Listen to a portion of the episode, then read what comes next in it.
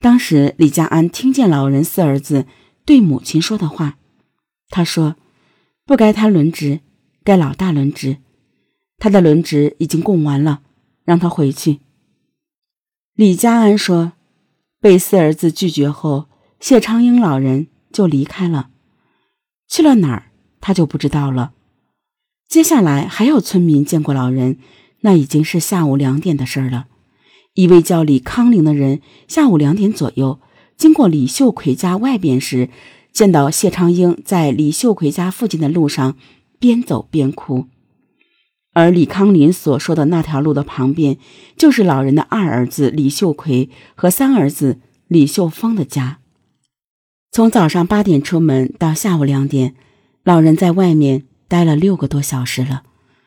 他边走边哭的来到这里，是不是想去找这两个儿子来收留自己呢？警察也了解到，当天白天二儿子和三儿子家都没有人。老人也没能进他们的屋。警方调查得知，其实当天不仅有目击者，还有人把老人请到自己家里去过。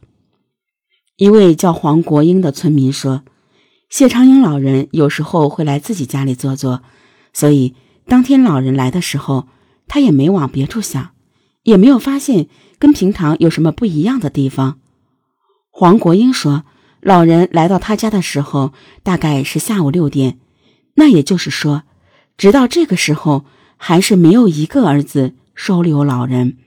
他已经在那儿待了一整天。黄国英给了老人一块萨琪玛吃。老人看着黄国英的孩子说：“我还没有带什么东西来，我还来吃你的东西。”那时黄国英不知道老人在外面已经冻了一天，饿了一天。他只是出于礼貌，随手给了老人一块萨琪玛。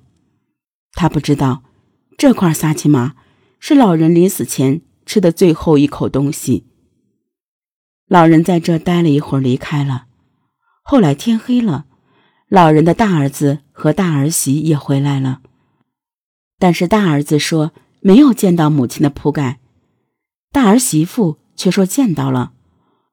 无论看到没看到，反正老太太没有进他们的家，他们也没有去找，安心的自己回屋睡觉去了。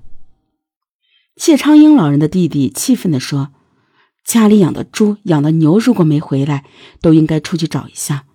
你八十多岁的母亲没有回来，你安心的睡觉去了，铺盖留在了土屋的门口，老人去了哪儿呢？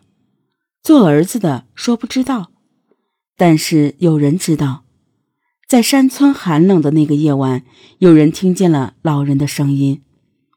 有村民听到老人在喊：“葵葵，救我命啊！”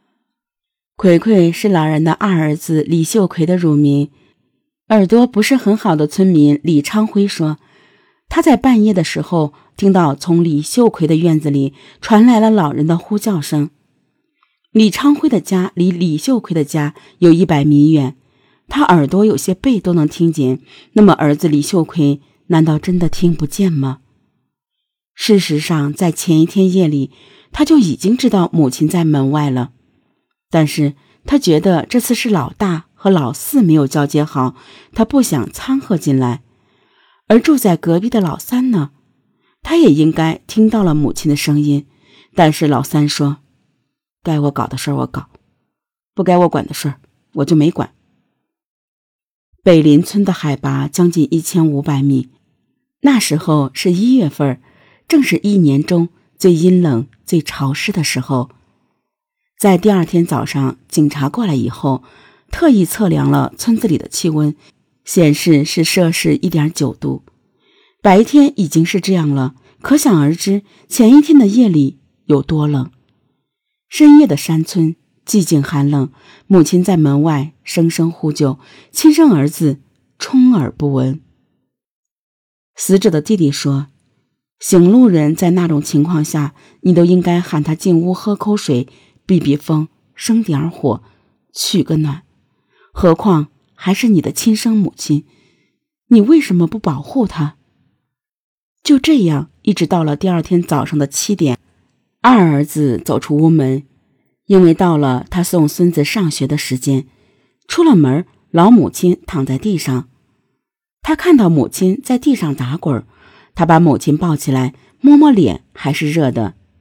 虽然他看到了母亲的口鼻都有血，但是他觉得应该不是特别严重，所以就把母亲扶到了桂花树下的石凳上。他想送完孙子回来以后再处理的。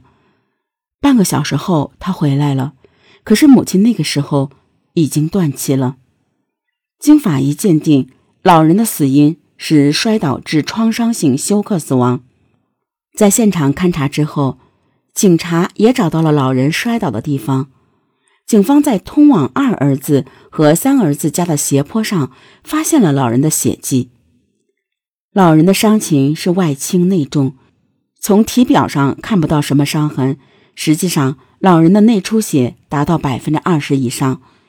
对于这个年龄段的老人来说，这种伤足以致命。老人临死前的遭遇，让外人听上去特别心寒。